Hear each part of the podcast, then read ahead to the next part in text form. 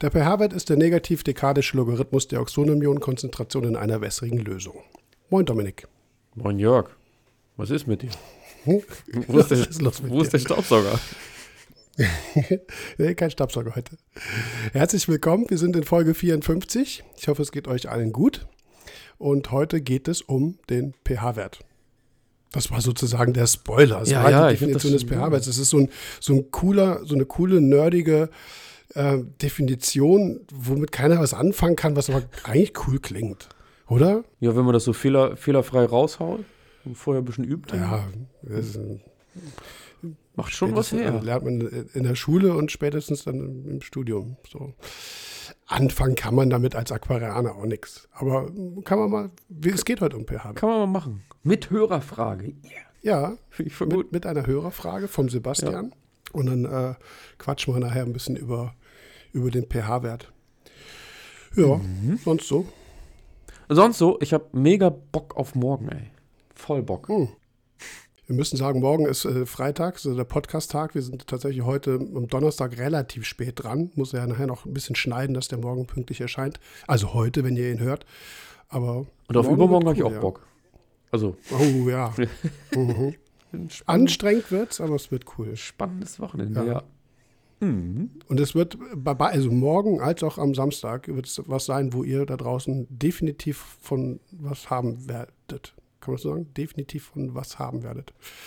Komisches Deutsch. Ja, vielleicht. Erzähl mal, was machen wir denn? Wollen wir spoilern? Ja, wir haben, glaube ich, ich weiß, ich bin mir gar nicht so ganz sicher, ob wir in den Vorgesprächen gespoilert haben oder ob wir hier im Podcast schon mal gespoilert haben. Also wir haben euch ja schon mal ein Podcast-Video gemacht, dass wir, ähm, also wo wir quasi im Video auf den Podcast verwiesen haben. Jetzt wird es ja eigentlich, ich hätte es fast gesagt andersrum. Nö, aber morgen, also wir haben Laminat gelegt, wir haben USB-Platten verschraubt. Wir, du und Christian. ja, genau. Ich habe zugeguckt. Ja, und jetzt sind äh, Akustikpaneele gekommen und die kommen morgen ran. Und das ist eigentlich so mhm. äh, die Fertigstellung der Kulisse des Studios. Ja. Ja, so kann man das sagen. Und Sessel sind da. Sessel. Ja, die sind schon länger die da. Die sind schon lange da. Ja. Mhm. ja.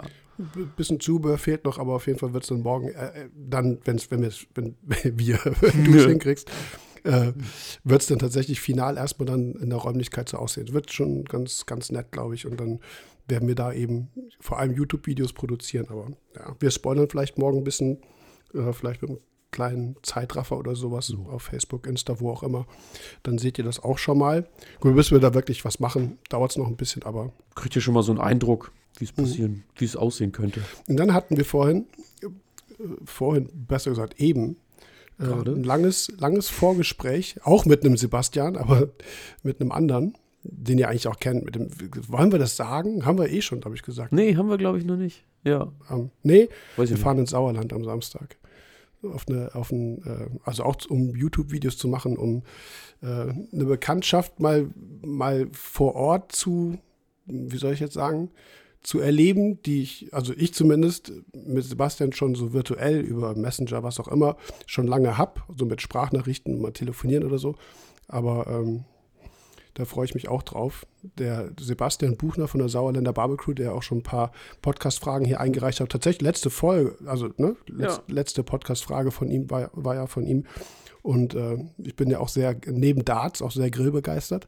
Grill auch selbst viel. Und dann ähm, ja, haben wir so ein paar Ideen. Ich glaube, das ist so ein kleines Fan-Treffen. Ich, ich glaube auch. Ich bin großer Fan von ihm ja, und, er, ist ein großer, großer Fan, Fan, von uns. Von, ja, oder hm. auch von dir. Ja, ich glaube, das ist, ich weiß ja, gar nicht, irgendwer fragte mich und dann habe ich gesagt, ja, wir fahren, äh, oder ich, ich darf mit, so ungefähr. Und äh, dann habe ich gesagt, ich sage, ich glaube, das ist ein Fan-Treffen. Ich glaube, die sind beide heimlich Fan voneinander und die, die freuen sich einfach und das passt gerade so. so. so. heimlich. Ja. Heimliche Fan, Fanboys. Ja. ja. Ja, steht also ordentlich was an. Und vorher schieben wir jetzt noch schnell so eine Podcast-Folge rein. Ne? Ja, wir haben zu Sebastian eben gesagt, dreiviertel Stunde mal eben. Nee, wir haben gesagt Podcast-Stündchen, ne? Podcast-Stündchen. Und er hat gesagt, es Nee, es wird heute kein Podcast-Stündchen, glaube ich. Nee. Hm. Es kamen kam tatsächlich sehr viele nette Nachrichten von euch, äh, auch zu, diesem, zu dieser Jubiläumsrückblicksfolge, die wir ja gemacht haben. Also ich habe ja vielleicht tatsächlich so ein bisschen rumgejammert, ne? so, ah, so anstrengend und so. Mhm. Da kamen sehr viele aufmunternde, ich nenne es jetzt mal aufmunterte oder bestätigende Nachrichten auf jeden Fall, ne? dass es sehr cool ist, was wir machen und auch mit vielen Ideen, wie wir, wie wir Dinge äh, vielleicht verändern können. Ne? Also ja. gerade auch zum Beispiel mit der zeitlichen Geschichte, wie lang wird eine Folge sein, was können wir so machen, bis hin zu Ideen, den Podcast auf YouTube zu transportieren. Das ist so eine Sache, da ähm, bin ich halt nicht so ein Fan von, ne? weil ich finde, ein Podcast ist erstmal ein Podcast. Wir erzählen hier was und ob man uns noch dabei zuguckt, wie wir das erzählen, das, da sehe ich so den Sinn nicht hinter. Aber, also weißt du, was ich meine? Du hast, aber ja. du siehst das ja auch anders. Ja, ja, es ist, glaube ich, nicht nur, dass, nicht nur, dass man das sieht, sondern manche meinten ja auch, könnt, ihr könnt auch ein Standbild machen. So, ich glaube, die wollen das irgendwie als Abspielplattform noch mitnutzen. Aber ja, weiß nicht, mhm. vielleicht sagt ja der eine oder andere was dazu. Nee. So eine Umfrage starten. Hm. Hm. ja, genau. Das wäre ja dann demokratisch entschieden. Da ja kein, nee, lass nee, mal, nee, wir nee. machen keine Umfrage. Wir haben ja mit dem Podcast angefangen, natürlich auch zu Corona-Zeiten, wo wir uns nicht treffen konnten, aber weil es eben so einfach ist, wie, wie jetzt, ne? Wir haben jetzt hier unseren WhatsApp-Call und quatschen mit, ne? Und, und, und das Mikro vor unserer Schnüss nimmt das Ganze auf. auf. Ich schneide das nachher zusammen, lade es hoch, fertig. Ja. So, wenn wir das jetzt auf äh, YouTube transportieren würden, dann kommt wieder Licht und Kamera und Gerödel und Gedöns. das ist schon, naja. Aber solche Nachrichten kamen sehr viel. Vielen Dank dafür. Also auch sieht man dann auch tatsächlich, auch, auch zu den Zahlen und so, ne? Also ja, voll. Also war, waren, waren coole Nachrichten dabei. Wir machen jetzt nur noch Jahresrückblicksfolgen, ja. weil das Feedback so groß ist. ja. ja. ja. Nee, war schon gut. Also auch viele PNs und so, ne? Auch, also, können wir mehr aufhören.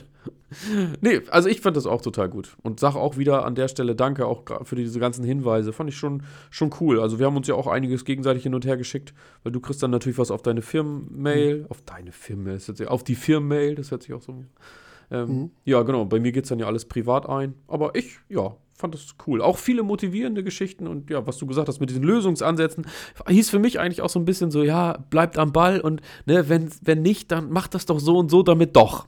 Also eigentlich immer so diese Message, ja, genau, hört nicht halt auf. Kürzer, ja, genau. weniger Arbeit oder sowas, ne? Ja, ja, ganz genau. Das war die Sven, ne? Sven Küsters. Äh, ja, unter anderem waren, waren ja auch noch andere. Mhm. Ja, genau, ja. stimmt. Ja, aber Sven hat das dann nochmal so explizit dann verpackt und gesagt, ja, dann, ne, also ja, fand ich schon, war schon ganz lustig. Hm. Ja. ja, so zum, zum Thema heute. Da habe ich parat die Sprachnachricht von Sebastian aus Regensburg, die ich jetzt auch unaufgefordert einfach mal reinspielen lasse. Los geht's. Servus Jörg, Servus Dominik, hier ist der Sebastian aus Regensburg.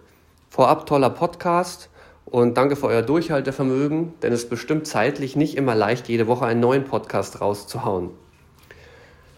Wenn die Rahmenbedingungen wie Nährstoffhaushalt, Kalkhaushalt, Beleuchtung und Strömung alle passen und stabil bleiben, aber die Korallen trotzdem nicht so wachsen, wie man sich das wünscht, äh, habe ich gehört, dass das unter Umständen auch an einem zu niedrigen pH-Wert liegen kann. Ist da was dran und könnt ihr vielleicht das kurz erläutern, wenn dem so ist? Vielen Dank und ach ja, der Podcast ist natürlich Werbung. Schöne Grüße aus Regensburg. Servus. Ja, Servus auch zurück nach, nach Rens, Rensburg. Ich kann es nicht, ich kann dieses bayerische eher nicht. Rens, Rensburg.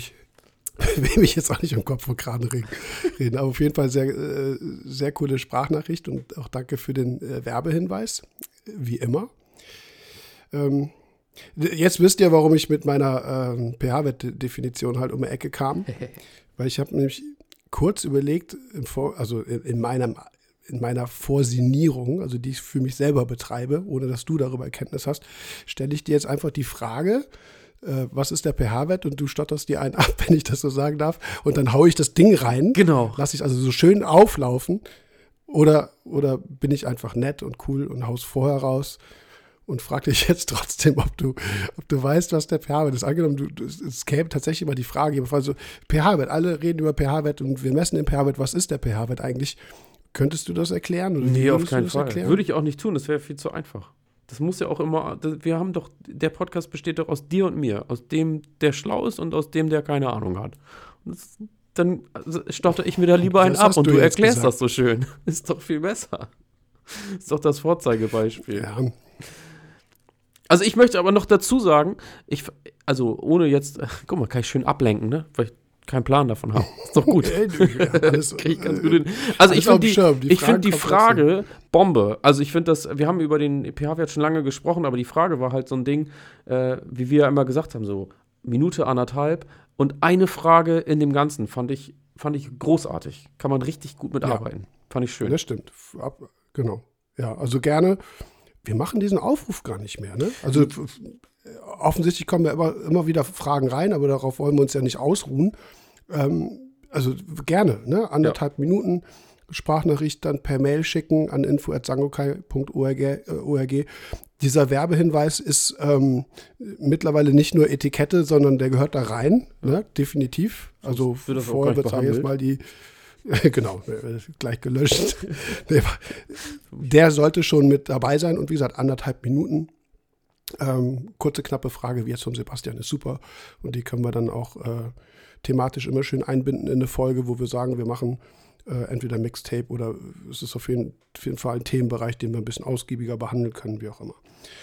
Ja, und deswegen ein bisschen ausgiebiger fängt natürlich so insofern an, dass ich natürlich die Frage stellen muss, was ist der pH-Wert? So, und ich glaube, dass, dass viele Leute den Begriff gut handhaben können. Also sie haben, sie wissen ungefähr, wie man ihn misst, dass es eine gewisse Bedeutung hat, aber aber so, es geht ja auch, es wird auch heute nicht darum gehen, hier irgendwie Chemie-Kolloquium irgendwie draus zu machen. Das ist ja Quatsch, ne? Also die Herleitung, vor allem auch die, die mathematische, ist nice to know, aber das wird allen, das, das ne, kratzt sich gleich nur an.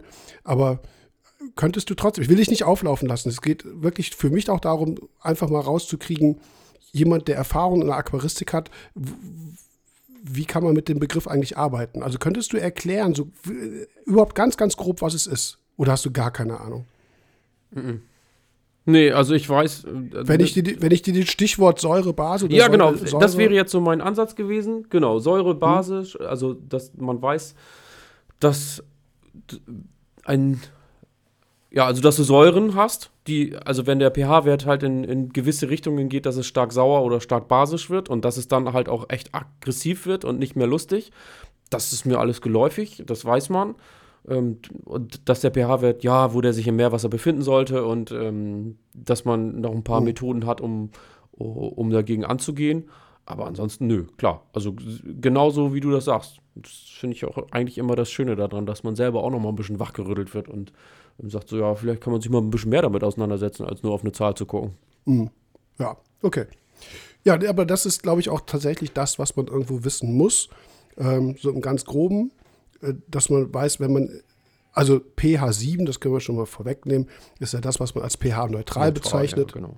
Ich erkläre gleich, was das chemisch bedeutet, aber abseits davon wird es entweder, also äh, ab einem bestimmten Punkt wird es auf jeden Fall aggressiv, sowohl in die eine als auch in die andere Richtung, genau. dass das eben halt natürlich dann Dinge sind, mit denen lebende Organismen wirklich nicht mehr gut klarkommen.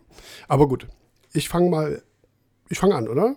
Du fängst Zu erklären? an. Ja, erklär mir. Wir müssen, wir müssen mit, mit tatsächlich dem Wassermolekül anfangen. Und das Wassermolekül, die, die, die chemische Summenformel von Wasser wie ist die? H2O2? Ne, das wäre Wasserstoffperoxid.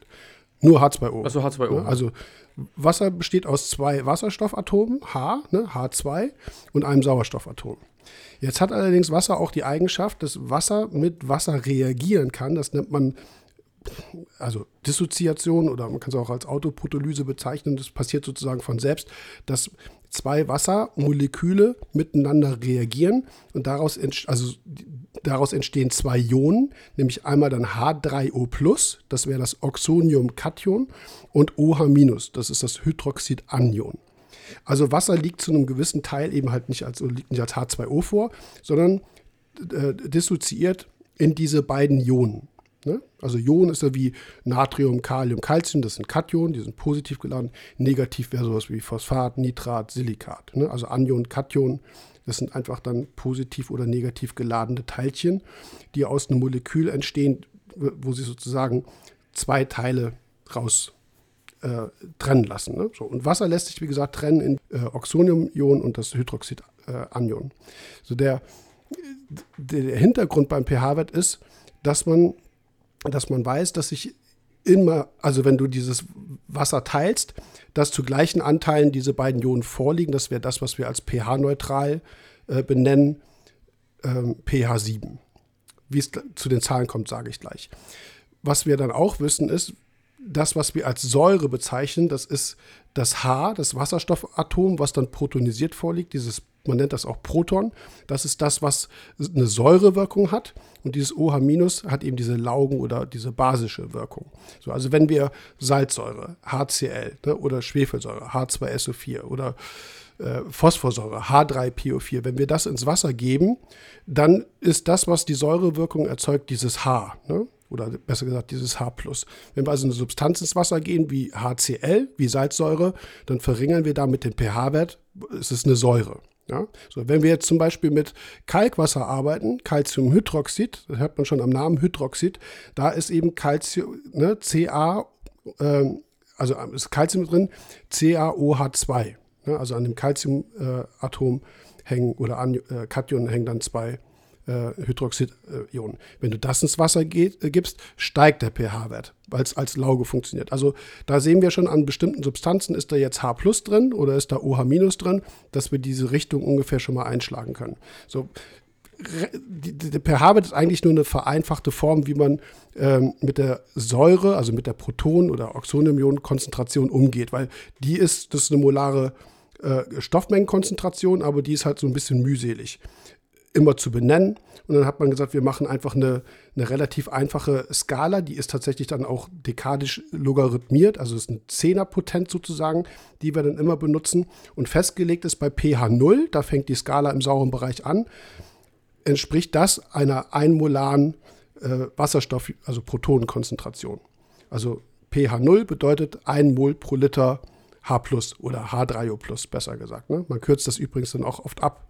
H3O wird dann oft einfach nur abgekürzt als H+. Ist auch egal. So, pH 14 wäre dann wiederum, äh, da wäre sozusagen die, äh, die, wäre ein Mol pro Liter von dem Hydroxidanion. Kannst du folgen? Ja, ich versuche das gerade bildlich noch, also ich verfolge dich, also dein gesprochenes versuche ich noch ein bisschen bei Google mhm. nachzuverfolgen, damit man auch ein Bild dazu hat. Ah, habe ich ja schon okay. mal gesagt. Deswegen kam auch gerade mein H2O2, weil ich es gerade gelesen habe. Ähm, aber ja, ich, ich versuche dir noch hinterherzukommen und noch geht's. Okay. Also bei PA7 liegt beides gleichmäßig vor. Ja, also gleiche Menge an diesem Oxonium-Ion, H3 und auch gleiche Menge OH-. Und diese pH-Skala geht von pH 0 bis pH 14. pH 14 wäre maximal basisch und pH 0 wäre maximal sauer. So, jetzt gibt es bestimmte Substanzen, die einen gewissen pH-Wert ähm, oder eine gewisse Säurewirkung haben. Manche sind schwach sauer oder mäßig sauer bis hin zu wirklich stark sauer. Stark sauer sind dann wirklich dann so Sachen wie, wie Salzsäure oder Perchlorsäure, Flusssäure, so krasses Zeug halt. Aber da, leben, da reden wir jetzt von lebensfeindlichen Umgebungen. Ne? Also ich denke mal, das ist irgendwie klar. Also wenn wir Säure oder Lauge ins Becken kippen, krasse dann ist das nicht unbedingt gut. Kalkwasser kommen, sprechen wir nachher noch ein bisschen drüber. Äh, wir werden dann auch natürlich konkreter auf die Frage eingehen vom Sebastian. Aber das ist so ein bisschen so diese Grundlage. So, und damit man nicht immer rumhantieren muss mit, keine Ahnung, 0,000 irgendwas Molar äh, Wasserstoffkonzentration, hat man das irgendwann mal einfach so festgesetzt, dass man sagt, pH 0 ist, äh, entspricht einer Konzentration von 1 Mol pro Liter von diesem H3O und das Ganze logarithmiert man, dass man nicht immer mit irgendwelchen Negativpotenzen oder mit irgendwelchen Potenzen arbeiten muss. Also äh, das wäre, äh, also dann zum Beispiel pH 0 entspräche 10 hoch minus 0. Das wäre dann per Definition 1. Äh, pH 1 wäre dann 10 hoch minus 1. Das ist also schon mal eine 10er Potenz dann weniger. pH 4 wäre 10 hoch minus 4. Ne, bis hin zu 10 hoch minus 14. Also minus 14 ist dann eine Zahl, äh, wo extrem viele Nullen dran hängen. Ne? Also das ist sehr müß, mühselig dann entsprechend mit, mit diesen Konzentrationen zu arbeiten. Man hat, wenn, wenn du allerdings weißt, man hat zum Beispiel pH, pH 6 oder pH 7, dann ist es halt viel einfacher, zu visualisieren. Ne? Also man muss halt nicht mehr mit Potenzen rumhantieren oder sowas, sondern es ist relativ klar definiert, wie diese logarithmische äh, Skala funktioniert und man kann eben einen pH-Wert vom Wasser relativ einfach beurteilen, ohne mit irgendwelchen wilden Konzentrationen und 1000 Kommastellen rumzuarbeiten. Das ist also sozusagen eine vereinfachte Skalierung, um eben dieses Verhältnis zwischen Hydroxonium und, Ox äh, und Hydroxidanion irgendwie besser besprechen zu können. So funktioniert eigentlich diese pH-Skala.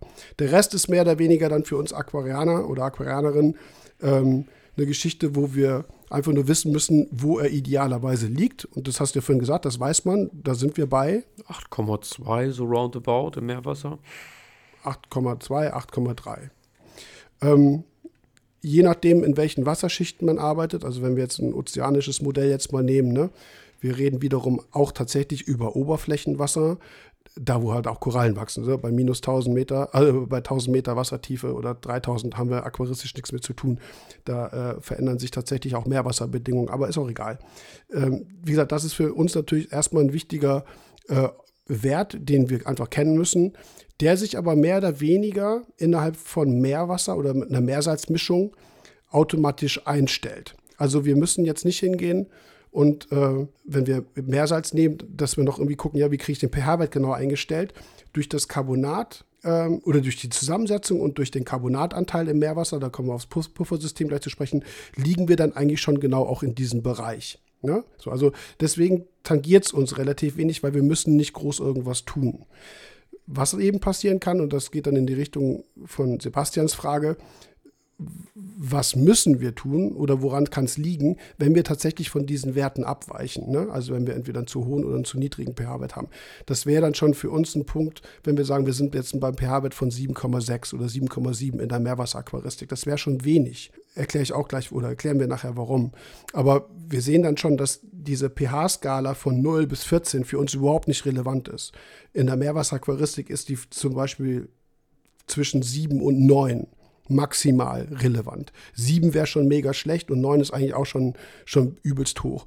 Im Süßwasserbereich ist es viel breiter äh, verteilt im Spektrum, je nachdem, welches Biotop man nachbildet. Dann hast du hier Rio Negro oder irgendwie Schwarzwasserbiotop in Südamerika, wo ein pH-Wert von 4,5 oder 5 vorliegt. Und dann hast du Malawisee, wo wir auch mal eben halt auf, auf 9 oder sowas hochgehen oder 8 oder, oder 9. Also und viele andere Bereiche gibt es natürlich auch, wo man 6 hat oder 7 oder 8 das meiste Pflanzenwachstum funktioniert eben bei einem schwach sauren Bereich ganz gut, so pH 6 oder sowas. Also, wie gesagt, auch da haben die Süßwasseraquarianer eigentlich viel mehr Huddel mit, als wir in der Meerwasseraquaristik. Deswegen würde ich auch mal so behaupten, kannst du gleich mal sagen, ob du das auch so empfindest, dass der pH-Wert für uns gar nicht so eine riesengroße Rolle spielt, oder?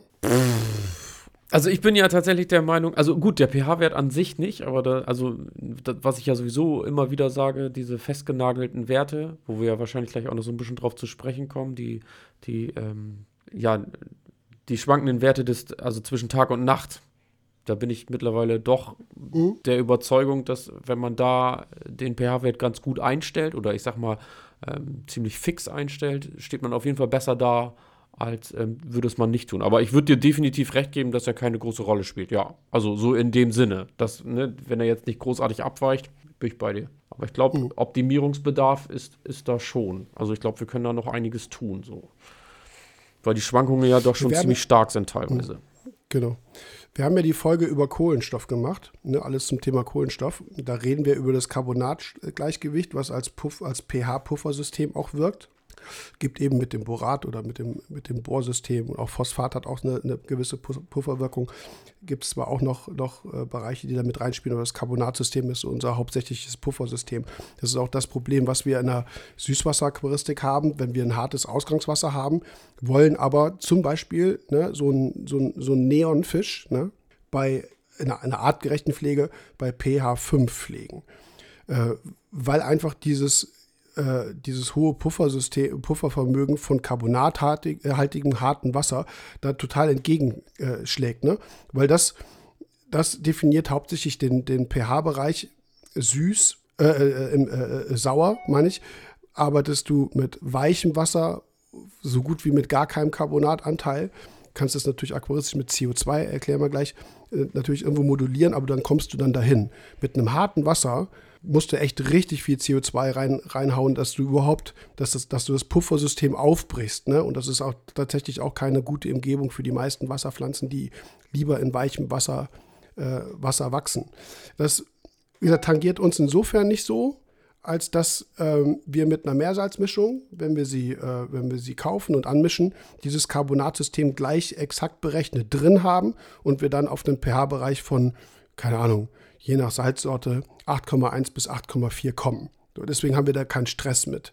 Für die Süßwasser-Aquarianer ist das viel wichtiger, eben mit dem Ausgangswasser korrekt zu arbeiten, mit weichem Wasser zu arbeiten. Ich zum Beispiel nehme gerne Regenwasser für mein Süßwasserbecken, äh, was du dann gegebenenfalls eher, wenn du es wenn brauchst, bewusst aufhärtest. Und das machen wir automatisch einfach mit dem Salz. Wollen wir zuerst auf diese Tag-Nacht-Schwankungen einmal eingehen? Das kannst du gerne machen, wie die zustande kommen. Dann ist das auch einmal, einmal abgekaspert. Ähm, ja. Ja, wie, wie kommen die zustande? Das liegt daran, dass ähm, ich kann das nicht so gut erklären wie du. Ich stotter mir dann eher ein okay. zurecht. Also hau du mal raus. Das ist. Okay, also ähm, es hat was mit CO2 zu tun. So CO2 ist ja in unserer Luft drin. Recht wenig, aber es ist auf jeden Fall drin. CO2 wirkt als Säure, weil sich CO2 einerseits erstens im Wasser löst und dann mit Wasser reagiert. Also CO2 plus äh, plus H2O ergibt H2CO3. Das ist die Kohlensäure. Kohlensäure kennen wir alle vom Namen von Sprudel, ne? also perliges Wasser. So, das ist sozusagen die, äh, die erste Stufe, die entsteht, dass H2, das, das, das H2 aus dem Wasser mit dem CO2 irgendwie zu, zu, zustande kommt. Dann habe ich ja eben schon gesagt, wenn du so eine chemische Verbindung hast, wo du siehst, aha, H, H, H oder H2, H3, irgendwas ist sauer. Ne? H2CO3 ist Kohlensäure, steckt ja auch schon im Namen drin, würde also das Wasser sauer machen. Also tut es auch. Das heißt, je mehr CO2 ich ins Wasser gebe, desto saurer wird das Wasser. Dieses ähm, Carbonatpuffersystem kommt jetzt insofern mit dazu, dass äh, Carbonat in verschiedenen protonierten Stufen vorliegen kann. Es gibt das CO3 2-, ne, da sind also zwei negativ geladene, äh, also zwei Minus sozusagen drauf, das ist zweifach negativ geladen.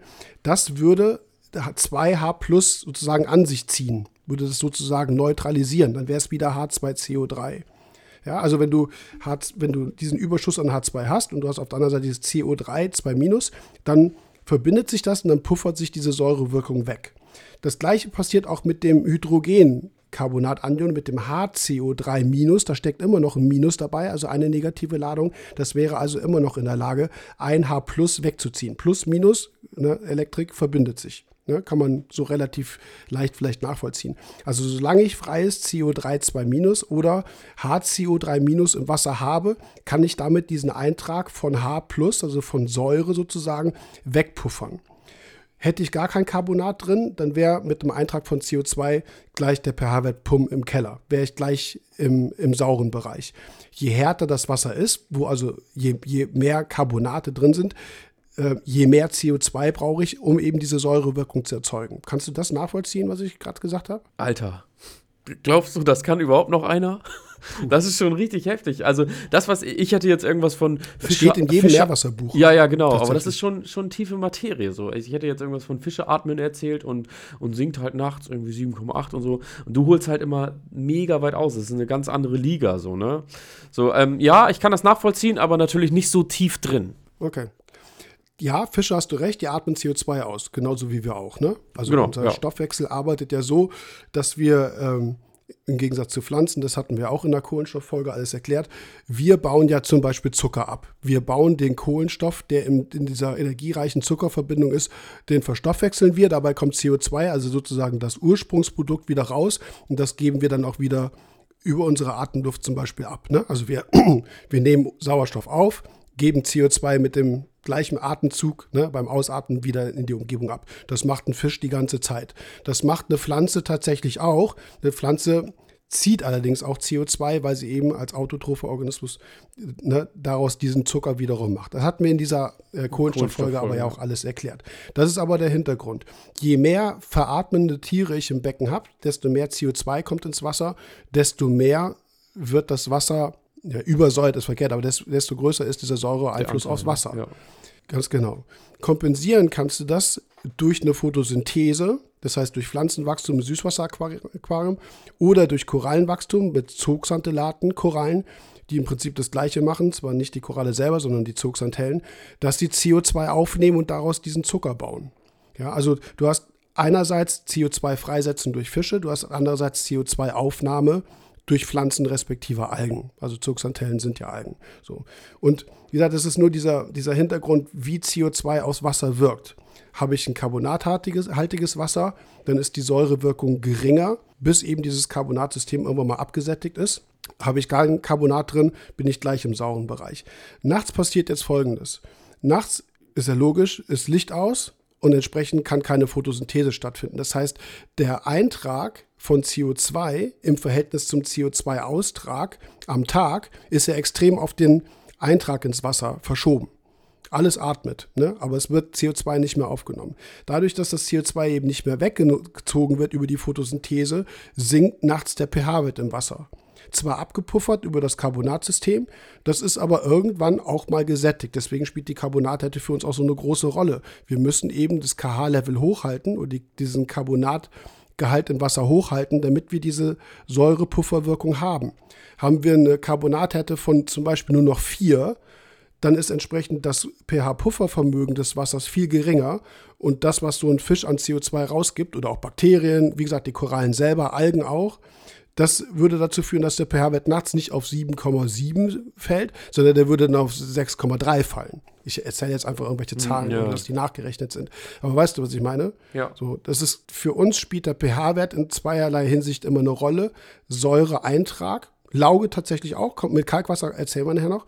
Aber Säureeintrag, wo kommt CO2 her? Und wie bin ich in der Lage, diese Säurewirkung, die irgendwo konstant ins Wasser reinkommt, abzupuffern mit dem Carbonatsystem? Deswegen ist pH-Wert und Carbonatsystem mehr oder weniger nicht voneinander funktionell trennbar. Und deswegen steht in jedem aquaristischen Lehrbuch, was eben dieses Kapitel Meerwasserchemie drin hat, ist es gleich hintereinander oder gleich zusammen. Ja? Aber es ist irgendwie witzig, also witzig, ich will es jetzt nicht sagen, das ist natürlich theoretisches Wissen, aber ähm, es ist doch offensichtlich wenig bekannt darüber. Obwohl wir es tagtäglich benutzen. Ja. Weißt du, was ich meine? Ja, ja, auf jeden Fall. Ja.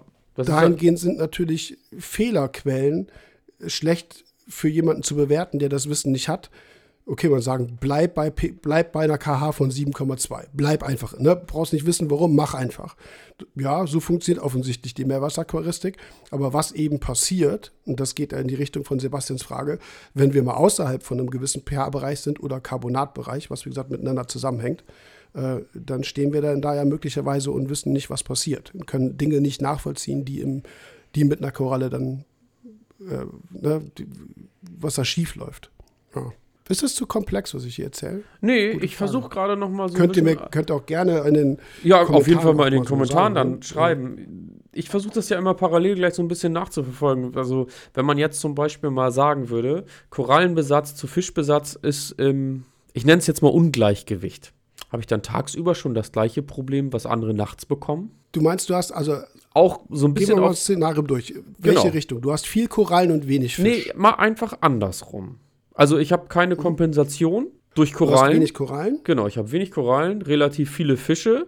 Das heißt, ich habe mhm. ja dann gegebenenfalls schon einen geringeren pH-Wert tagsüber. Und durch die Nacht wird es ja noch krasser. Nein, weil, also wenn du dieses Szenario so anlegst, viele Fische, keine Korallen, keine Algen, dann hast du, also abgesehen davon, dass neben Fischen auch alle möglichen Bakterien CO2 abgeben, ähm, dann hast du zwar einen niedrigeren pH-Wert, der sich je nach Puffersystem auf ein, gewissen, auf ein gewisses Level einpendelt, das ist aber 24 Stunden gleich. Dann hast du keine Schwankung mehr, weil alle die Tiere, die CO2 produzieren, tun das 24 Stunden lang gleich.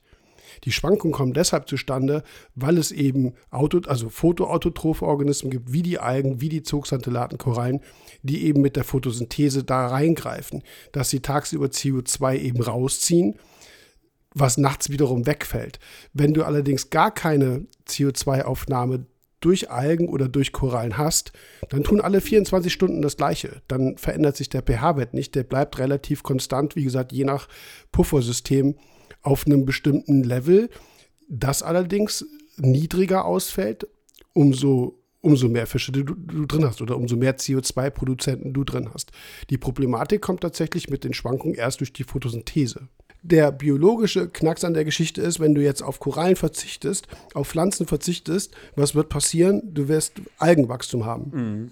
Ne? Ja, und die übernehmen die Photosynthese anstatt der Korallen. Genau. Und du könntest regelt sich sozusagen die Natur genau. irgendwo wieder selber. Ja.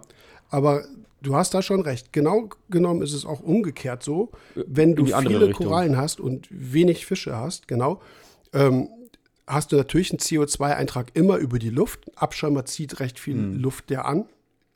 Deswegen auch Richtung Artenkalk haben wir auch in der Kohlenstofffolge schon besprochen, um CO2 wirklich tatsächlich aus der Luft rauszuholen, weil der Abschirmer so viel davon einträgt. Aber das kannst du also nie ausschließen. Wir haben ja kein komplett versiegeltes System. Also alleine durch den Luft-Wasser, also durch den Gasaustausch, hast du einen CO2-Eintrag. Es kann aber dann tatsächlich sein, dass das Becken so viel zieht, ne, dass es bei einem schlechten Puffersystem, also bei einem geringen Carbonatgehalt, wenn die Carbonathärte also sinkt, es zu einem CO2 oder besser gesagt zu einem Carbonatmangel kommt. Weil Carbonat letzten Endes leitet sich ja von ähm, einerseits CO2 ab. Ne? Also wenn CO2 mit dem Wasser reagiert, dann ist das C da drin, das, was nachher dieses H2CO3, also das Carbonat, dir erzeugt. Gleichzeitig hast du Carbonateintrag vor allem über unsere Riffgestaltung, die ja kalkhaltig ist. Mhm. Kalk besteht aus Calciumcarbonat, CaCO3. Das heißt, wir haben nicht nur erstmal eine festgelegte Rezeptur im Meersalz, wo wir sagen, da muss jetzt so und so viel gelöstes Carbonat im Wasser drin sein oder Hydrogencarbonat, sondern jedes Material, was wir für die Meerwasseraquaristik nutzen, ist kalkhaltig und wird deshalb alleine auch schon diesen Carbonateintrag bringen. Ne? Also wie gesagt, wir haben in der Meerwasseraquaristik dieses pH-Wertproblem nicht so krass. Ja, im Süßwasser, wie gesagt, viel extremer, weil wir da oft mit weichem Wasser, also nicht carbonathaltigem Wasser arbeiten und der Säureeintrag dann viel, viel schneller wirkt. Bei uns ist alles eigentlich richtig schön safe abgepuffert, so dass wir eigentlich ein easy Leben haben, aber wir müssen eben halt gucken, dass wir die Carbonathärte genau einstellen, dass wir natürlich ein Meersalz, äh, ein, ein, Riffgestaltungsmaterial nutzen, was uns dahingehend auch hilft. Das tun wir aber alleine aus optischen Gründen, weil ein Kalkgestein passt einfach zum Riff und packst ja kein Holz da rein. Also Holz gibt es nicht im Koran, schon Treibholz, aber das ist ja kein natürliches Gestaltungsmaterial. Wie gesagt, wir sind da relativ safe. Aber nachts sind eben schon diese Bereiche da, wo du mit hohem Fischbesatz, hoher Bakterienaktivität, natürlich auch einem hohen Korallenbesatz sehr viel CO2 ins Becken bringst. Und dann fängt so ein Carbonatsystem, auch wenn es gut abgepuffert ist, irgendwann mal äh, an, abgesättigt zu sein und der pH-Wert sinkt. Und dann ist so ein ganz typisches Gefälle ja nachts oder ganz früh morgens 7,7, 7,8, mhm. 7,9, also 7,6 wäre schon heftig, 7,9 und 7, abends. 7,9 ist ja nicht untypisch. Nee, genau. Ne? 7,6 wäre schon ein bisschen wenig, aber ja. genau, sagen wir mal, dann sind wir morgens bei 7,8, 7,9. Und im Abend, wenn die ganze Photosynthese sehr viel CO2 rausgezogen hat, sind wir dann mal auf pH 8,3, 8,4.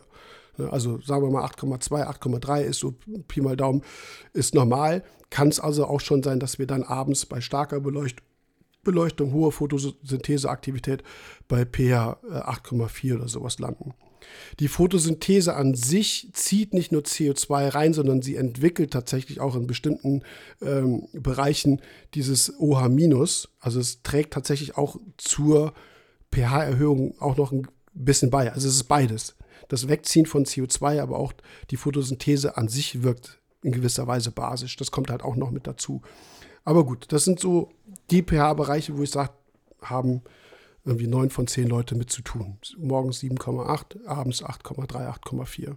Hast du das bei dir mal gemessen, wie es bei dir ist? Boah, schon Ewigkeiten her, aber kam, kam tatsächlich so hin, so 8,2, 8,3 tagsüber. Und dann habe ich, ich habe ja mal so ein paar Experimente gemacht, dass ich mein Ablegerbecken habe gegenlaufen lassen und so.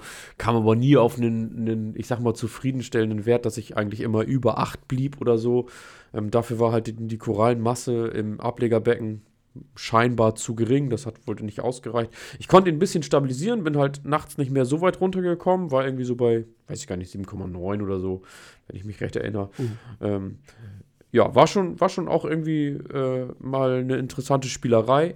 Aber ich habe auch, äh, auch das Messverfahren war dann. Ich hatte halt keine, keine ordentliche Sonde drin, sondern hatte nur so ein Handmessgerät. Und da muss man ja auch immer wieder gucken, dass man ordentlich kalibriert und sauber arbeitet. Und ähm, ja, da stelle ich dann auch die Messmethode dann mal ein bisschen in Frage. Aber ich sage dann auch immer, lieber dann dauerhaft immer gleich falsch. Dann hast du ja auch einen Anhaltswert. Ähm, es muss ja nicht unbedingt immer auf den Punkt mhm. genau der richtige Wert sein, der da rauskommt, wenn er dann immer gleich falsch ist. Verstehst du, wie ich das meine? Ja, ja, ich weiß, was du meinst. Ja, wenn du dir dessen gewahr bist, dass er, ne, dann, dann äh, gehst du Richtung Tendenz. Ja, das genau, ist natürlich ja. immer tendenziell wertvoll, wenn du immer gleich bist. Aber wenn du tendenziell siehst, dass du bei immer zu hoch oder zu niedrig ist, bist, würde ich schon mal genauer gucken, woran es liegt. So, also es kann in den meisten Fällen sind solche Dinge tatsächlich Messfehler. Kalibrationsfehler, pH-Elektrode kalibrieren, habe ich schon ein paar Mal irgendwie auch im Podcast erwähnt so ein bisschen wie das Kalibrieren von einem Refraktometer, wo Leute hingehen und das auf Null kalibrieren, wo ich sage, sorry, in dem Bereich messen wir nicht.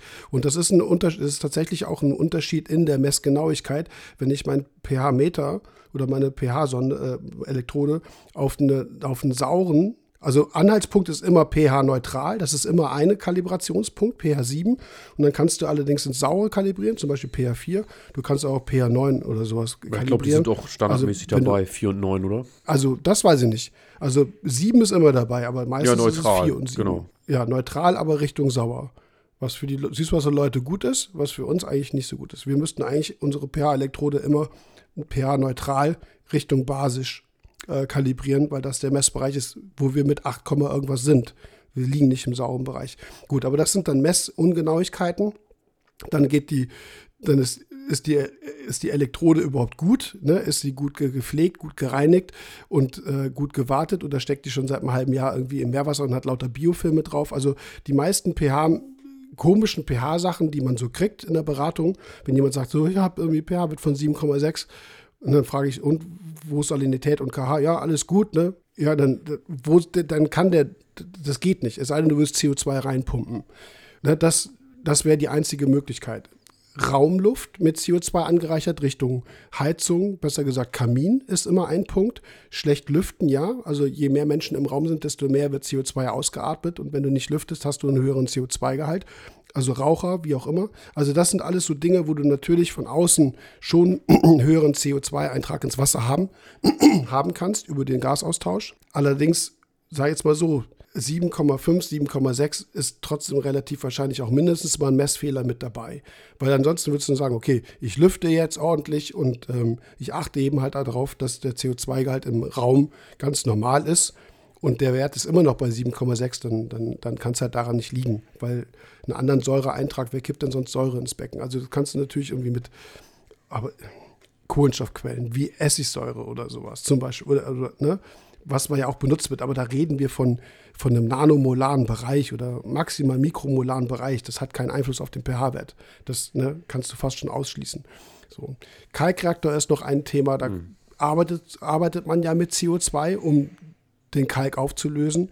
Ja, das hast du dann allerdings auch so ein bisschen im Kopf natürlich. Das sind Dinge, die du natürlich für dich selber schon relativ schnell irgendwo ähm, abarbeitest, wenn du nach der Fehlersuche bist. Also, wie gesagt, aus meiner Erfahrung heraus sind solche komischen pH-Werte, die so niedrig sind, ist meistens eigentlich eher ein Fehler in der Messung. Aber pH-Messgerät sagt natürlich äh, einen Wert mit zwei Kommastellen, was eine gewisse Genauigkeit immer impliziert, was es aber nicht ist. Das, ja, also, haben wir auch schon drüber gesprochen, ja. Ja, genau. Äh, also ich weiß jetzt nicht, wie sich die Messelektro, äh, äh, also wie es sich jetzt so entwickelt hat. Bei mir im Studium haben, hast du gleich beigebracht, vergiss die zweite Kommastelle. Ja, Wenn die erste so halbwegs stimmt, sei glücklich, ne? aber vergiss die zweite, die da angezeigt wird, weil die ist einfach nicht signifikant und vor allem nicht reproduzierbar. Ne? Also wie auch immer, spielt wie gesagt für uns keine Rolle, zwei Stellen hinterm Komma genau zu messen. Aber äh, wir sollten eben schon in der Lage sein zu sagen, wir sind ja, 8, plus minus äh, 0,1, 0,2 oder sowas. Das ist eigentlich dann Bereich der Safe Also angenommen 8,2 und dann ist das 8,3 oder 8,1. Das ist eine Genauigkeit, die für uns eigentlich angebracht wäre. Aber zweite Kommastelle kannst du eigentlich knicken. Aber so, wie gesagt, wenn so ein Gerät was das anzeigt, dann ist das für den Laien meistens so ein Genauigkeitsding dann glaubt man das. Ja, und es ist, wie gesagt, der Wert kann trotzdem falsch sein. Nur weil das Gerät das rausspuckt, heißt es nicht, dass es richtig gemessen ist, richtig kalibriert und so weiter. Lange Rede, kurzer Sinn. So, zur Frage vom Sebastian, was das mit Korallenwachstum jetzt auch zu tun hat. Wir müssen jetzt, das wäre eine Frage, die ich den Sebastian stellen würde, gilt das für Weichkorallen oder für Steinkorallen? Weil Weichkorallen natürlich viel weniger Kalk ablagern als Steinkorallen. Viel, viel weniger. Sie tun es allerdings auch. Also kennst du, weißt du, was Skleriten sind? Nee. Ähm, hast, ist dir mal eine Capnella eingegangen, eine Sinularia oder sowas? Hast du ja, mal schon mal eine ja, gesehen? Ja, ne? Siehst, oder Dendronefte, siehst du, dass danach lauter Kalknadeln da liegen? Ein ganzer Haufen. Wieso das? So Sinularia brassica oder sowas. Wenn die mal stirbt, aus welchen Gründen auch immer, Hat ja heute keiner mehr ein Becken, ne? Dann hattest du so einen Ja, Riesenhaufen an gibt's schon. Kalknadeln. Ja, gibt's schon noch, aber Ja, nee, ich kann mich tatsächlich nicht dran erinnern. Ich glaube, ich habe die dann, also wenn sie gestorben sind, dann ziehen die ja auch immer so Schleimfäden und so, dann habe ich die direkt immer rausgenommen. Ich glaube, ich habe die nicht im Becken sterben lassen. Ja, okay. Okay. Aber bei Dendroneftia, und für, die, für euch da draußen, wenn ihr nicht wisst, was eine Dendroneftia ist, ist eine Art Zugsantellate Weichkoralle. Da siehst du diese Kalknadeln schon auf dem Foto. Also die, die, die gucken da sozusagen, die gucken nicht raus, äh, doch teilweise auch, aber die sind so ganz oberflächennah, sieht man, das ist so ein ganz, wie so ein Netzmuster. Das sind tatsächlich Kalknadeln, also die werden auch Kalk verbrauchen, Weichkorallen. Allerdings, wie gesagt, nicht in dem Ausmaß, wie das jetzt eine Acropora machen würde oder von mir aus eine, eine, eine LPS oder sowas. Ne? Aber auch Weichkorallen verbrauchen in gewisser Weise Kalk, nicht so viel, aber tun sie. Der wesentliche Punkt, was pH-Wert angeht, ist aber tatsächlich die Frage, wie wie pass, was passiert überhaupt? Wie kriegt eine Steinkoralle das hin, dieses massige Kalkskelett zu bilden? Und das ist, geht eigentlich damit einher, was wir eben so ein bisschen besprochen haben äh, Richtung Carbonatsystem, weil wie gesagt, Kalk äh, besteht aus Calcium und Carbonat. Und dieses Calciumcarbonat ist tatsächlich wasserunlöslich. Deswegen haben wir eine Steinkoralle im Becken und da löst sich das Kalkskelett nicht aus. Es sei denn, du würdest viel mit Säure arbeiten, wie im Kalkreaktor, aber in der normalen Meerwasserumgebung ist Kalk nicht mehr löslich. Wenn du also Calcium und Carbonat ins Be Becken gibst, das passiert auch zum Beispiel bei Balling-Anwendungen, wenn du Behältnisse vertauschst ne, und du kippst irgendwie Calcium in deine schon fertige KH-Lösung, dann hast du trübes Wasser. Ne? Ausfällung kennst du. Ja, klar, ja, kennt man ja. Bei den Dosierungen und so sieht man das ja öfter mal, ja. Genau das macht eine Koralle auch. Die nimmt sich aus dem Wasser Calcium, Entsprechend ist es auch wichtig, dass wir den Calciumgehalt hochhalten. Und sie nimmt sich CO äh, Carbonat und erzeugt dann unter den Polypen, da wo, das Kalk, wo der Kalk abgeschieden wird, erzeugt es eine pH-Bedingung, die sehr basisch, also alkalisch ist. Basisch-alkalisch ist erstmal, sage ich mal, dasselbe. Ne? Und das macht sie so, dass sie ein Protein benutzt, ein sogenanntes Enzym. Enzyme, das sind Proteine, die gewisse Aufgaben erfüllen, ne, die wie so eine Art Werkbank funktionieren können. Das ist so eine Art Schleuserprotein und die pumpt dieses H+, was in ihr drin ist, nach außen, also Säure sozusagen nach außen, nimmt gleichzeitig Calcium auf. Das Protein nennt sich, oder das äh, Enzym nennt sich, ist eine Calcium-ATPase. ATP ist der Energieträger sozusagen, der das Ganze anfeuert, das ist sozusagen der Benzintank, der dahinter steckt. Also es ist ein aktiver, energieaufwendiger Prozess. Aber sie pumpt gleichzeitig Kalzium rein, aber auch Säure raus. Das heißt, sie verringert ganz bewusst in dieser Umgebung, wo das Kalkskelett gebildet wird, den pH-Wert und beschleunigt damit diese Kalkfällung, weil das Kalzium, was reingekommen ist, reagiert dann mit dem Carbonat und das verfestigt sich dann sofort als Kalk. So funktioniert die Kalkbildung so ganz, ganz, ganz, ganz grob. Also das ist jetzt sehr einfach. Gibt es verschiedene Modelle, ja. wie es genau funktioniert, aber das ist eigentlich so der Stand, den wir aktuell haben. Ähm, so funktioniert Kalkbildung. Und die Frage vom Sebastian ist ja, dass er sagt, ich habe gehört, dass ein niedriger pH-Wert das Korallenwachstum verschlechtern kann.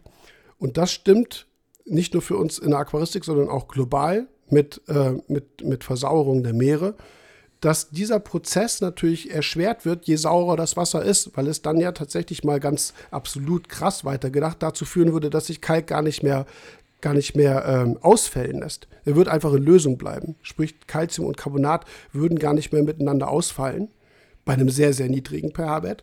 Und das passiert im Kalkreaktor bei pH 6. Dann sehen wir, dann fängt das schön an zu sprudeln. Ne? Dann Brutzelt, ja, genau. löst sich der Kalk auf in Calcium und CO2. Aber das macht natürlich schon auch in, in einem geringeren Ausmaß für uns einen Effekt, wenn es der Koralle erschwert wird, eine pH-Bedingung zu erzeugen, in der Kalk ausfällbar ist. Und je niedriger der pH-Wert im Wasser ist, desto energieaufwendiger ist es für die Koralle, dieses pH-Gefälle aufrechtzuerhalten oder besser gesagt zu erzeugen. Kannst du mir folgen? Ja, auf jeden Fall. Ja, so. Also bei pH 6 gibt es keine Steinkoralle, weil das löst sich auf. Ne? Das wird definitiv nicht passieren, dass eine Steinkoralle dann noch in der Lage ist, ein Kalkskelett zu bilden. Das ist jetzt ein extremer Bereich, wenn ich jetzt sage sechs. Ja, ja. Ne? Dann ist es ja ein aktives Auflösen. Aber selbst ist es schon nachgewiesen, weil das ist Versauerung der Meere, das ist schon richtig gut untersucht, gerade auch Auswirkungen auf Korallenriffe, ähm, wo es üble Prognosen gibt, die sagen, in 100 Jahren gibt es einfach keine mehr, weil der pH-Wert, den wir den wir sozusagen jetzt im, das ist auch ganz interessant, da sind wir uns alle nicht, nicht so ganz bewusst drüber, ähm, den pH-Wert, den wir jetzt messen, geht aus CO2-Emissionen hervor, die wir in den 80er oder 90er Jahren hatten. So das, was wir jetzt in den ja, letzten ja. 20 Jahren an CO2 rausgehauen haben, das ist noch irgendwo in der Atmosphäre. Das, fällt das kommt in, Füße, ja. ja, das in 20, 30 Jahren. Also wenn wir jetzt sagen, wir müssen die CO2-Emissionen stoppen, dann wird das Meer die nächsten 20 Jahre, 30, ich weiß es nicht ganz genau, weil in dem Gebiet bin ich auch nicht drin, aber nur um das mal so schon ein bisschen zu erklären, dann wird das Meer noch 20, 30, ist wie so ein Schiff, was du nicht zum Stoppen kriegst, auch wenn du anfängst, den Motor auszumachen. Weißt du? Ja. Genau. Ja, ja, genau. Deswegen, das ist sehr gut untersucht und es ist auch festgestellt worden, dass du tatsächlich auch schon bei äh, in, in Modellreihen oder ex bei Experimenten zeigen kannst, dass die Kalzifikationsrate bei einem pH-Wert von 7,7 signifikant stark runtergeht. So, und das ist ein Bereich, wo wir morgens aufstehen und einen pH-Wert messen und sagen, oh, 7,7.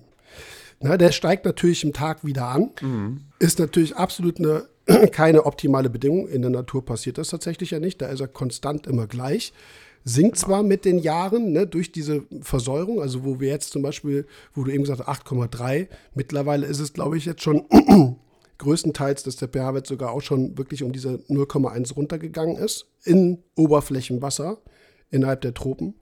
Ähm, aber das ist für uns keine optimale Umgebung. Wir kriegen es aber trotzdem mit diesen Schwankungen immer noch hin, dass die Koralle tagsüber wachsen kann. Ne?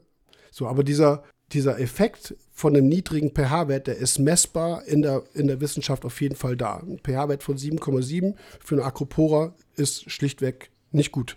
Kann eine Acropora nicht so wachsen, wie es eben bei 8,2 macht. Aber es, wenn man so. Frage beantwortet, ne? Jein, ja, ja. Gut, die Frage ist ja, was können wir dagegen tatsächlich tun? Das, das erzählen ja, ja, wir genau. gleich noch, aber dann machen wir auch Schluss für heute. Aber wenn ich mal so ein paar Sachen so raushaue, da sind wir uns eigentlich nicht, nicht, nicht gewahr. Ne? Also reden wir relativ wenig drüber. Ne? Wir wissen, okay, pH-Wert schwankt, ja gut, ist halt so. Aber das ist für unsere, für Steinkorallen, äh, Kalkrotalgen übrigens tatsächlich möglicherweise auch, wobei die, weiß ich, das weiß ich jetzt tatsächlich gar nicht, ob die ein aktives Kalzifikationsverfahren haben oder passiv. Halimeda zum Beispiel, kennst du Halimeda? Diese Pfennigalge? Ist ja, ja, schon gehört. Ist auch eine Kalkalge, allerdings eine Grünalge. Die hat keinen aktiven dieses Calcium, äh, diese Calcium-ATPase hat die zum Beispiel nicht. Die erzeugt tagsüber über eine hohe Photosyntheserate einfach eine niedrige pH-Umgebung, äh, eine hohe pH-Umgebung. Also einfach, dass sie CO2 wegzieht und fällt sozusagen den Kalk passiv aus. Bei einer Steinkoralle ist das viel kontrollierter, ist ein aktiver Prozess, der wie gesagt enzymgesteuert ist. Aber gut, auch die Organismen wird so eine Versauerung natürlich tangieren. Kalkrotalgen, wie gesagt, diese Halimeda pflegt eigentlich heute keiner mehr. Früher war die noch relativ populär. Aber es hat natürlich Auswirkungen auf unser gesamtes Becken. Und möglicherweise eben auch Weichkorallen, die diese, diese Skelettnadeln, diese Sklerite bildet. Auch da, die würde das möglicherweise auch tangieren. Weiß ich allerdings jetzt faktisch nicht, weil ich auch gar nicht weiß, ob das untersucht ist. Naja, aber eigentlich ganz spannend. Also der Punkt ist auf jeden Fall da, Sebastian. Frage ist, was können wir dagegen tun?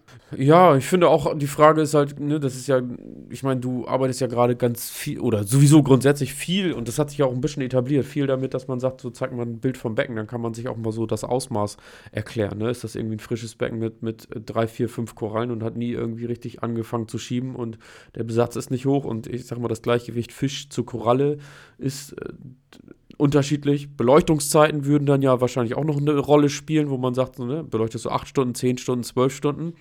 Kommt ja, ne, fließt ja so einiges mit ein. CO2 in der mhm. Luft, je nachdem, was, ne, wo steht das Becken, wie steht das Becken. Ne, ist da zufällig vielleicht gerade ein Ofen daneben, mhm. was auch immer. Ähm, Wärmeschwankungen, da kommt ja so einiges zusammen, was dann nachher den pH-Wert beeinflusst. Und ähm, ja. Das ist ein, also ein sehr komplexes ähm, Ding mit dieser äh, Skelettbildung. Insofern ja, weil du sagst, ne, optisch einmal, wie steht's Becken? Äh, Polypen, Farbe, Wachstum, alles da. Beim Wachstum wissen wir allerdings, es gibt Korallen, da kommst du gegen und dann macht es einmal Kling und Blur ne, und mhm. dann hast du deine, deine, deine Hystrix in tausend Teile zerlegt.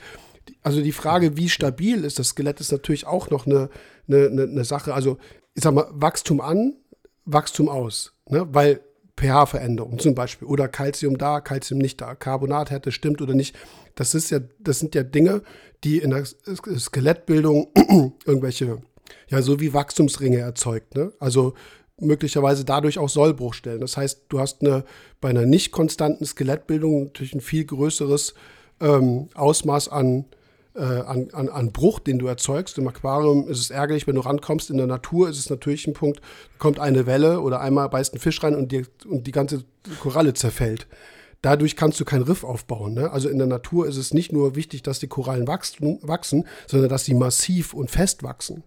Und das ist ja auch schon irgendwas, wo wir in der Aquaristik schon deutlich, ich sage jetzt mal, toleranter sind sagen, ja gut, sie wächst, okay, ist halt nicht so stabil, muss ich halt aufpassen, dass ich nicht rankomme. In der Natur wäre das ja, ich sage jetzt mal fast übertrieben Todesurteil, weil eine nicht stabile, nicht stabiles Kalkskelett wird einfach keine, keine, keine Wellen, keine starke Strömung, sonst nichts, nichts Mechanisches aushalten. Ne? Also wir Aquarianer gehen sehr gerne von diesen Optimalwerten bewusst weg, weil wir sie vielleicht auch nicht ändern können oder weil es schwer ist, diese Konstanz zu erzeugen. So ein kleiner Fun-Fact zum Beispiel mit Calcium hat ja hiermit auch zu tun. Hat so mit pH-Wert jetzt erstmal nichts zu tun, sondern wir haben 420 Milligramm pro Liter Calcium, Pi mal Daumen, bei 35 PSU. Warum haben jetzt zum Beispiel Steinkorallen bei einem Calciumgehalt von 370 Milligramm pro Liter schon ein Problem? Weißt du das? Oder hast du eine Idee, woran es liegen könnte? Es hat mit dieser Calcium-ATPase zu tun. 370 hast du gesagt? Ja, aber das, also, sagen wir 380. Das wären, ja. ne? Also du, du würdest ja sagen, ey, sorry, okay, ich habe jetzt nicht mehr 420, ich habe 380, ey, das ist immer noch ein Haufen Ist Calcium. ja noch da. Ne? Ja, genau, genau, ist ja noch also genug da. Ist, ja, ja, genau. Es ist immer noch ein Riesenhaufen da. Warum kann die Koralle jetzt damit nicht mehr arbeiten? Der Punkt nee, nee, ist. Anteilig ist noch genug da, kannst du was mit anfangen. Ja, aber ja. ist eigentlich interessant. Kann man mal drüber nachdenken, warum das so ist. Ne? So, also tatsächlich die Frage, bekam ich noch nie gestellt. Das wäre so eine schlaue Frage, dass jemand sagt, Jörg, ja. warum? Ne, ich habe da immer noch 380. Ich kann es, selbst wenn ich auf, auf 210 fahre, habe ich immer noch die Hälfte. Naja, der Punkt ist folgender. Diese also Enzyme sind auf eine bestimmte Umgebung, also nicht alle, aber viele auf eine bestimmte Umgebung eingestellt. Und das ist eben Salinität 35, Calciumgehalt 420. Wobei die Salinität noch nicht mal so eine Rolle spielt. Ich glaube, das ist eigentlich wenn du bei 420 bist, bist du safe. Selbst wenn es, ja, ist egal, auf den Pfad begebe ich mich jetzt mal nicht. So, was, dieses Enzym arbeitet einfach nicht mehr ordentlich, wenn sozusagen nicht dieser Calciumstrom verfügbar ist. Weil, wie gesagt. Wenn die, die Bedingung nicht da ist, die genau. stellt quasi die Arbeit ein, das Enzym stellt die Arbeit ein und dann wird der Rest schwierig. Dieses, genau, dieses Enzym arbeitet parallel wechselseitig. Pro H was rausgepumpt wird, kommt ein Calcium rein. Also es funktioniert nicht, also die sagt nicht, einmal nehme ich Calcium rein und einmal nehme ich H plus raus, sondern das passiert im gleichen Moment. Wenn dieses System, dieses, die, das ist wie gesagt wie so eine mechanische Schleuse, wenn die einfach nicht mehr funktioniert, weil nicht genug Calcium rankommt, nachkommt, dann klappt das einfach nicht mehr. Dann kriegt die dann auch kein H plus mehr raus, einfach weil sie nicht funktioniert. Sie ist darauf an, diese Calcium-ATPase darauf angewiesen, dass Pi mal Daumen 420 Milligramm pro Liter Calcium verfügbar sind. Wie gesagt, du hast 100 Leute Leute im Raum. Du hast so einen Türsteher, ne, der einen rauslässt und einen reinlässt. Grundsätzlich. Ja, der immer für das Gleichgewicht sorgt. Ich glaube, man kann das schon ganz gut verstehen. Die, die sagen halt, alles klar, ich bin darauf programmiert und wenn das nicht vorgegeben ist, dann schalte ich hier halt ab. Genau. Und das ist der Punkt, warum wir mit Kalium wird das sehr wahrscheinlich ähnlich passieren, weil wir kriegen Kaliumprobleme bei 320 Milligramm pro Liter fast in jedem Becken. Zumindest über eine, eine, gewisse Zeit. Denkst du dir auch so, hey, es sind 320 drin von 395 ja, oder 400. Ne? Und deswegen ja, sind, Calcium, äh, sind Kalium-Aufnahmemechanismen ähm, sehr ähnlich zu, diesem, zu dieser Calcium-ATPase. Deswegen müssen wir gucken, dass wir eben nicht nur pH-Wert stabil halten und Carbonathärte stabil halten, sondern dass wir Calcium auch noch stabil halten müssen, weil wir durch diesen Enzymmechanismus äh, einfach ja, davon nicht wegkommen. Ne? Das ist einfach eine, äh, sozusagen eine natürliche Umgebung, die wir so aufrechterhalten können, wo die Natur auch sagt, so, sorry Jungs, entweder so oder gar nicht. Ne? My way or highway. Und das ist, wie gesagt, vielleicht auch irgendwas, was vielen nicht bewusst ist, wo wir dann wo wir dann aber langfristig erklären können, warum, warum wir Wachstumsprobleme haben, warum es kritisch ist, wenn die, wenn die, äh, wenn so eine Echinata sagt, so, ey, KH 6,3 habe ich keinen Bock drauf, geht nicht, mache ich nicht mit. Oder wo eine Steinkoralle aufhört zu wachsen, wenn wir, wenn wir nur bei Calcium 370 sind. Das sind eben halt Dinge, die, ja, nehmen wir so wahr, aber was da jetzt zum Beispiel chemisch oder biochemisch hintersteckt, vielleicht hilft das vielen auch nochmal, das zu visualisieren, dass sie sagen, okay, ich stelle jetzt nicht nur Kalzium ein, weil mir das einer gesagt hat, sondern, ah, okay, das funktioniert nur so und deswegen bin ich pflegerisch dazu verpflichtet, diesen Kalziumgehalt auch perfekt einzustellen. Weißt du, was ich meine? Zu wissen, warum ja, es ist, hilft ja, dir immer mehr dabei, dich zu motivieren, als wenn du sagst, so, ja, der hat gesagt, du sollst machen. Ja, ich habe keinen Bock drauf, das zu machen, was der mir sagt. Das kann, kann ja auch sein. Ne? Aber wie gesagt, das ist so ein bisschen der ja. Hintergrund. Und vielleicht so abschließend, ach so, das haben wir jetzt noch nicht. Was können wir ändern? Ne? Genau, was können wir eigentlich dagegen tun? Ne? So, das wäre ja dann nochmal so die Frage. Ja. ja, also gegen die Schwankung, ich meine, den pH-Wert ein bisschen nach oben treiben, haben wir ja schon in, in der Kohlenstofffolge gesagt. Also, da hast du ja gerade auch schon kurz angesprochen mit dem Atemkalk, dass wir das äh, CO2 aus der Luft ziehen. Hilft uns ja aber bei den Schwankungen ähm, vielleicht nicht so genau. sehr. Schon ein bisschen, aber ist ja verhältnismäßig immer das, bleibt ja das Gleiche. Also das Aquarium oder das System an sich bleibt ja gleich. Ähm, und gegen die Schwankungen, das ist ja das, was ich mal angesprochen habe von dem, ich, ich, mein Kollege heißt Wenzel, aber der ähm, Korallenhändler heißt Wendel, ne? Achso, ja. Ich glaube, so ist es. Und ich verwechsel das immer. Genau, und der hat ja, das, was ich gerade gesagt habe, dass ich das mal mit dem Ablegerbecken probiert habe, der hat halt ähm, gegenzyklisch beleuchtet. Der hat halt komplett die ganze Anlage, der hat zwölf Stunden Licht in Becken ähm, 1 und 3 an, sage ich jetzt einfach mal. Und in 2 und 4 hat er das die anderen 12 Stunden an. Und so hat er halt immer einen konstanten pH-Wert. Und mhm. da habe ich schon in einer anderen Folge mal gesagt, dass ich glaube, dass es so ein bisschen, bisschen auch so ein kleines Geheimnis zum Erfolg sein könnte, dem pH-Wert da mehr, also auf jeden Fall mehr Aufmerksamkeit zu schenken, um den zu stabilisieren mhm. und immer auf diesem Wert zu halten. Äh, mir fällt aber auch nicht so sehr viel ein, dass wir diesen, also ich, ich spreche jetzt nur noch von diesem Tag-Nacht-Rhythmus, dass man den ähm, ja, fixiert, sag ich jetzt mal. Du kannst es, ja, also. Also es gibt natürlich noch die Möglichkeit, ne, was wir, oder was du gerade auch angesprochen hast, bist ja kurz, hast ja gesagt, ja, dann bilden sich Algen und die übernehmen die Photosynthese und damit könnte das, könnte man das aushebeln. Äh, klar, man kann sich irgendwie ein Algenflugüm hinsetzen und das nachts beleuchten. Das wäre auch noch eine Idee. So, genau. dass man da dann nochmal sagt, okay, es könnte äh, pH-Wert stabilisierend sein. Ansonsten fällt mir nicht so viel ein. Das ist, also ob du jetzt, ob du Algen also nimmst doch, oder, oder, oder Korallenableger nimmst, sage ich mal, spielt keine Rolle. Aber dieses, wäre ja. Ich nenne es immer invertierte ja Beleuchten. Ja. Das hilft natürlich. Du hast, du hast einerseits, ja. das gilt auch für Sauerstoff, das ist in zwei Dingen eben halt praktisch.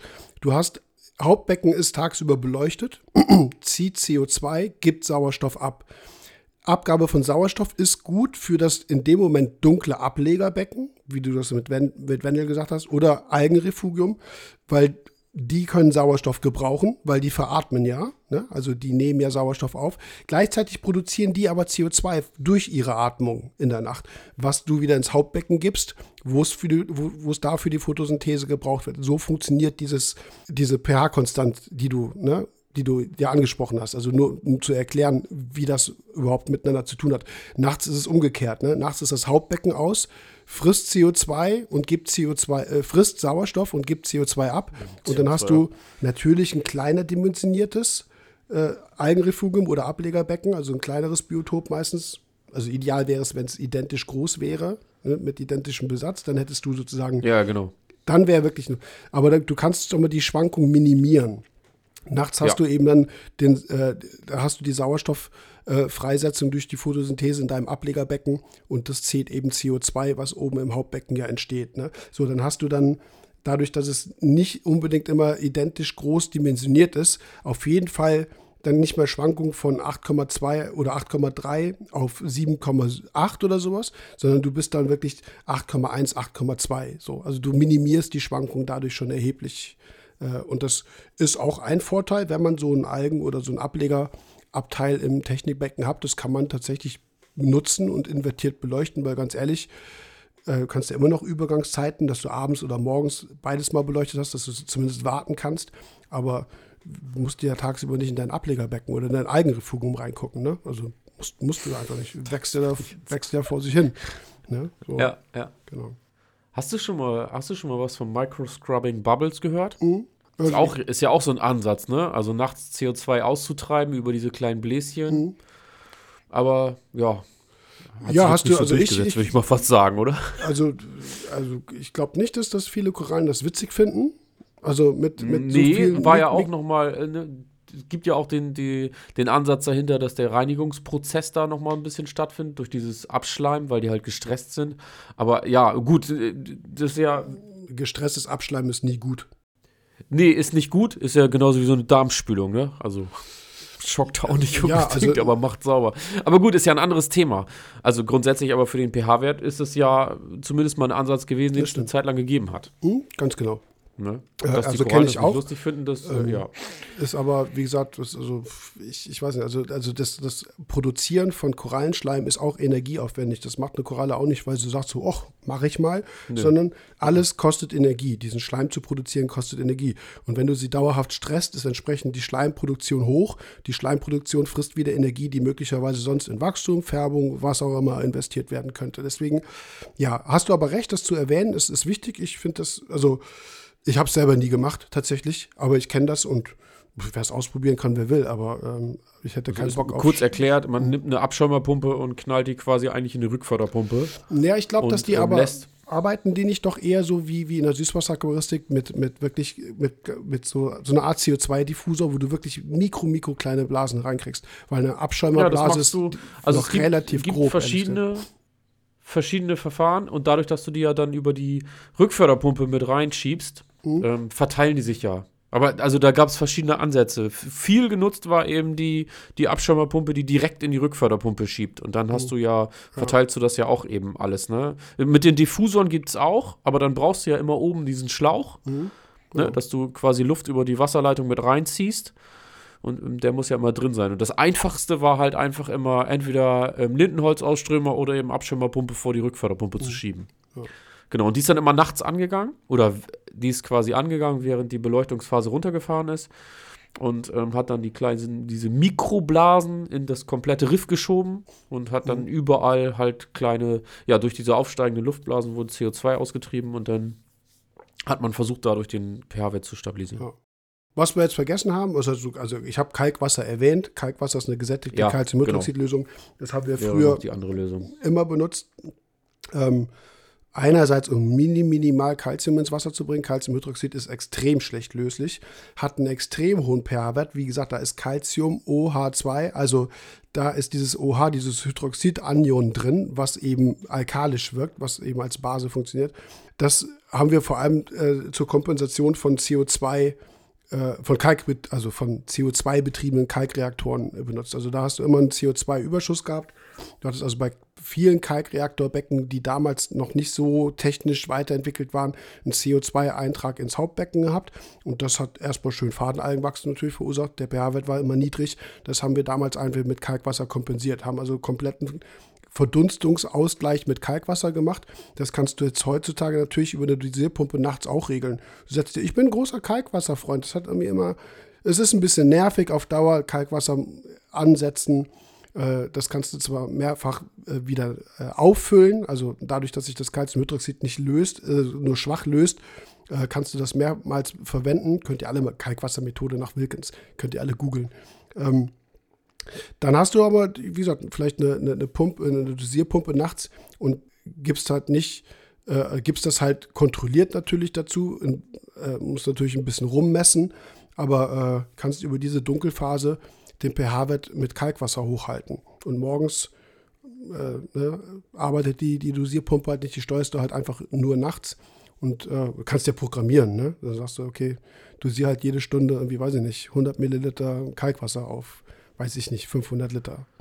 Ne? Also so, das, ja, das, das ist, ist nochmal ein Ansatz. Ich finde, der wurde auch so ein bisschen aus den Augen verloren. Wir haben ja auch schon, das ist ja schon eine Weile her, da haben wir auch schon mal drüber gesprochen, so per Wertstabilisierung. Da hast du das mhm. auch noch gesagt, so Kalkwassermethode, kannst du dich noch dran erinnern? habe ich auch gesagt, ja. Dann habe ich auch noch drüber nachgedacht, ob man das nicht tatsächlich einfach mal wieder ausprobiert. Kann man machen. Das, also ich, wahrscheinlich habe ich es wieder vergessen morgen. so, da denk nicht mehr dran, mhm. weil irgendwas anderes auf dem Schirm ist. Aber ich finde das total. Ähm, ich kann mir vorstellen, dass das nochmal wieder was ist, was, was auch was bringt. Das bringt ne? auch also was. Ich dosiere ja, ne, wir, hm? also Dosierung haben wir ja noch gar nicht drüber gesprochen. So Podcast ist tatsächlich ja nochmal irgendwie ein Thema, wann dosieren wir was und wie und was sind Ausfällungen und so. Ähm, aber dass man da vielleicht sagt so, also ich dosiere zum Beispiel 24 stündlich, also jede Stunde und ich dosiere auch Calcium und dann je nachdem zu, okay, ist ein bisschen kompliziert, dann den Calciumanteil zurückzurechnen und gucken, was bringt mir die Kalkwassermethode nachts. Hm. Äh, also ne, was, wie verhält sich auch mein Calciumwert dahingehend. Äh, aber ich finde den Ansatz irgendwie cool. Ich würde den ganz gerne irgendwie noch mal ein bisschen verfolgen. Ich finde das spannend. Ich habe also, das ist, ist äh, Podcast ist ja Werbung, also im, im Sangokai-System ist ein anteiliger äh, Bereich im, im Nummer 3 drin, ne, in Basis HD Nummer 3. ähm, wo eben halt auch genau das sozusagen, das du siehst ja zweimal die Woche, wo das so im Prinzip auch nachgeahmt wird. Ne? Also da ist halt auch äh, Calciumhydroxid in einer, in einer geringen Menge drin. Äh, nicht so, dass du das jetzt irgendwie groß siehst oder sowas, aber weil es hat eben halt entsprechend diese, diese pH-erhöhende Wirkung. Also das, das, das kannst du natürlich, also so habe ich es ein bisschen gekoppelt. Nach meiner Erfahrung scheitert das Ganze langfristig daran, dass du irgendwann keinen Bock mehr hast, das anzusetzen. Dann ist aber wieder leer. Musst wieder, das kannst du machen. Äh, machst du ja bei Balling-Lösungen oder was auch immer ja auch. Aber irgendwie das langfristig zu machen, erfordert eine gewisse äh, ja, Routine einerseits, aber auch eine gewisse, wie soll ich sagen, muss es halt durchziehen, ne? Gewisse Disziplin. Vielleicht mache ich es auch mal wieder. Habe ja, genug, vielleicht. genug Calciumhydroxid in der Firma liegen. Aber äh, das ist, wie gesagt, früher war, haben, da haben wir das alle irgendwie gemacht. Das ist halt aber äh, definitiv ja, ja, mehr aus der Mode ja gekommen. Das verdunstete Wasser hast du damit aufgefüllt, ne? Genau, so. Und das könntest du halt jetzt tatsächlich, also wie gesagt, Atemkalk zieht das CO2 aus der Raumluft raus also das, was ins Wasser kommt. Das verhindert natürlich nicht einen Gasaustausch über die Wasseroberfläche, aber der Anteil, der vom Abschirmer angesaugt wird, holst du das CO2 raus. Kalkwasser wäre wiederum äh, ein aktiver Prozess, um den pH-Wert zu erhöhen. Dadurch, dass das äh, Calciumhydroxid eben halt so alkalisch wirkt. Also das, das sind so die Optionen, die mir jetzt auch dahingehend einfallen, um ja. für Sebastian jetzt tatsächlich da aktiv was, was zu machen. Ja. Thema pH-Wert haben wir im Kasten erledigt. Voll gut. Ja, erledigt. aus anderthalb Minuten Podcast-Frage entstehen äh, eineinviertel Stunden Podcast. Ja, ja, ja Sebastian. Cool. Wieder eine Folge geschafft. Mhm. Vielen Dank für die Frage, Sebastian. Äh, ich hoffe auch, dass es ja, wenn du schon sagst, es ist zu kompliziert, mal gucken. Naja, vielleicht war Ach. ich auch nicht äh, gut genug vorbereitet, um das irgendwie didaktisch besser aufzuarbeiten. Ist halt, ja, als wenn man mit Chemie gar nichts zu tun hat, dann haue ich dann halt noch, noch Sachen raus wie ne, Oxonium-Ion und Hydroxidion, ne, wo ich weiß ja, ne, von, von auch zum Beispiel, ne, weißt du, von, von meiner Mitarbeiterin, ne, wenn es halt darum geht, äh, chemische Wirkstoffe, ne, wo ich dann selbst so, okay, also da ist der eine oder andere Begriff dabei, der halt nicht so leicht über die Lippen geht. Ne? Das ist halt natürlich irgendwas, wo man schon so ein bisschen Befremdlichkeit mit erzeugt. Aber wie gesagt, das alles hat mit dem pH-Wert so ein bisschen zu tun.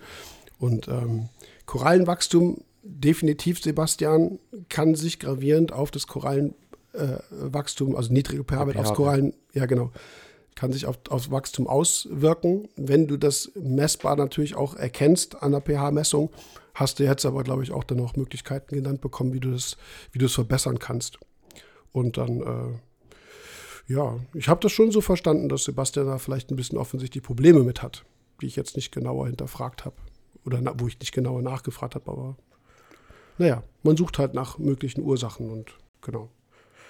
Okay. Ja, wir machen dicht. Morgen wird gebaut bei uns, übermorgen wird oh, gefahren ja. bei uns.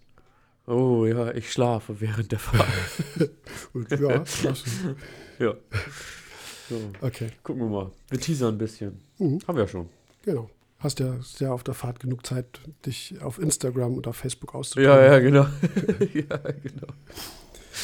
Ja. Okay, ja, Hui. danke Dominik. Dann ähm, hören wir uns, ja, wir sehen uns morgen und wir, morgen. ihr da draußen, wir hören uns dann auch nächste Woche bestimmt wieder. Die ähm, hören uns morgen. Stimmt. Schönes Wochenende euch. Ja. ja, bis dann. Ciao. Macht's gut. Ciao, ciao.